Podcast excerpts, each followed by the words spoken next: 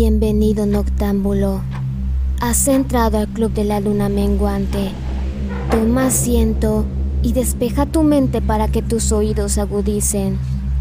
Escucha atentamente mis palabras, pero antes quiero advertirte que mis historias no suelen tener un final feliz. Y es que así es la vida real. Muchas veces el héroe no termina sonriendo.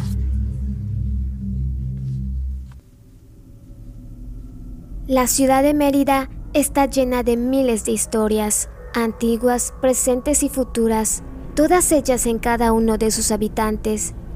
Y el sitio donde algunos de ellos tienen su última morada no es la excepción. Es por ello que a continuación te voy a contar una historia sobre una estatua del cementerio general.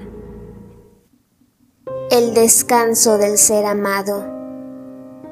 De nueva cuenta, sobre la avenida principal del cementerio se encuentra ubicado el mausoleo de la familia Medina Rodríguez, posiblemente una de las tumbas más antiguas del cementerio, cuyo lote de compra se encuentra fechado en 1870, a cuya espalda podemos observar una reproducción de la escultura funeraria titulada La Dama Triste.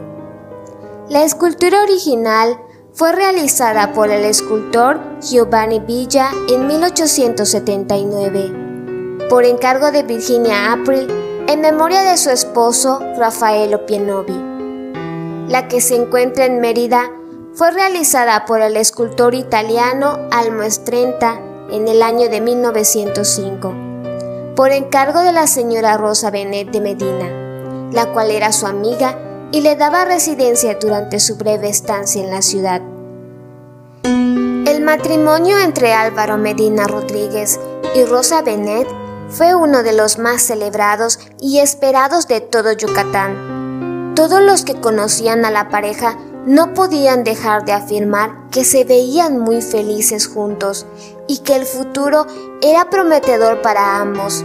Eran jóvenes y venían de familias ilustres y adineradas. Álvaro era capitán del ejército mexicano. Había demostrado su valor y estrategias en la guerra de castas, y al término oficial de esta, en 1901, se casó con Rosa. Pero el destino mortal ya había puesto sus garras sobre aquel joven, ya que en algunos poblados todavía quedaban células de mayas rebeldes, y el gobierno de Yucatán estaba dispuesto a exterminarlos sin importar las consecuencias. Él creía que el intercambio de armas ya había cobrado las suficientes víctimas entre ambos bandos, pero no dudó en cumplir su deber como capitán cuando apenas meses después de casarse le ordenaron dirigir una expedición a las zonas más remotas del sur de la selva yucateca, donde los aún rebeldes se agrupaban. Así pasaron varios meses para la joven esposa, hasta que una lluviosa noche alguien tocó a la puerta de la mansión de los Medina Rodríguez. El mayordomo enseguida dio la noticia de que el joven amo había regresado al hogar. Rosa bajó las escaleras de su habitación con alegría, la cual se esfumó al ver a su amado con el uniforme y el rostro, ambos siempre bellos, manchados con tierra y sudor. De inmediato dio la orden a sus criados para que le prepararan el baño y la comida, pero su marido rechazó aquel ofrecimiento, pidiendo en cambio solo ir a su habitación a dormir. Rosa acompañó a su esposo de la mano hasta el lecho matrimonial que apenas pocas veces habían compartido. Parecía más ligero y débil, una vez acostado en la cama, la fiel esposa decidió pasar la noche en vela para cuidar a su marido. La acariciaba el cabello mientras lo oía respirar. A pesar de todo, ella era muy feliz de ser su esposa. Pasado un buen tiempo, se recostó en un sillón dispuesta a continuar la velada leyendo un libro a la luz de una lámpara. Pero la sorpresa y la alegría no la había dejado darse cuenta de lo cansada que estaba. Por ello, en un instante se quedó dormida. Al día siguiente, a los primeros rayos del sol, Rosa se despertó asustada, pensando que todo había sido un sueño. Pero en la cama de aquella habitación aún estaba su esposo. Sin embargo, enseguida notó en el cuarto un ambiente frío, a pesar de que las ventanas estaban cerradas. Pensó que sería un rezago del viento de la noche lluviosa anterior. Se acercó a su esposo, dispuesta a despertarlo con un dulce beso. Levantó brevemente el velo de la sábana que lo cubría por completo y lo besó en la frente.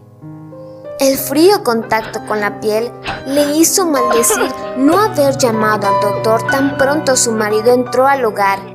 Corrió para pedir ayuda a sus criadas y en un instante el médico familiar llegó al domicilio de los Medina Rodríguez.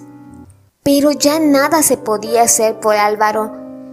Poco después, sus familiares se enterarían que su pelotón fue emboscado en la selva. Sus hombres fueron asesinados mientras él era torturado para obtener información importante. Pero leal a su convicción como soldado, no dijo ni una palabra.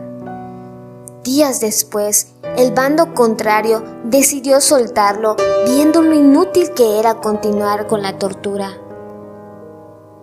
Aún hoy en día, no se sabe cómo fue posible que Álvaro recorriera grandes distancias hasta llegar a su hogar. Tal vez se debía a su voluntad de hierro que aleccionaba sus pies y espíritu para volver al lado de su amada esposa por una última vez.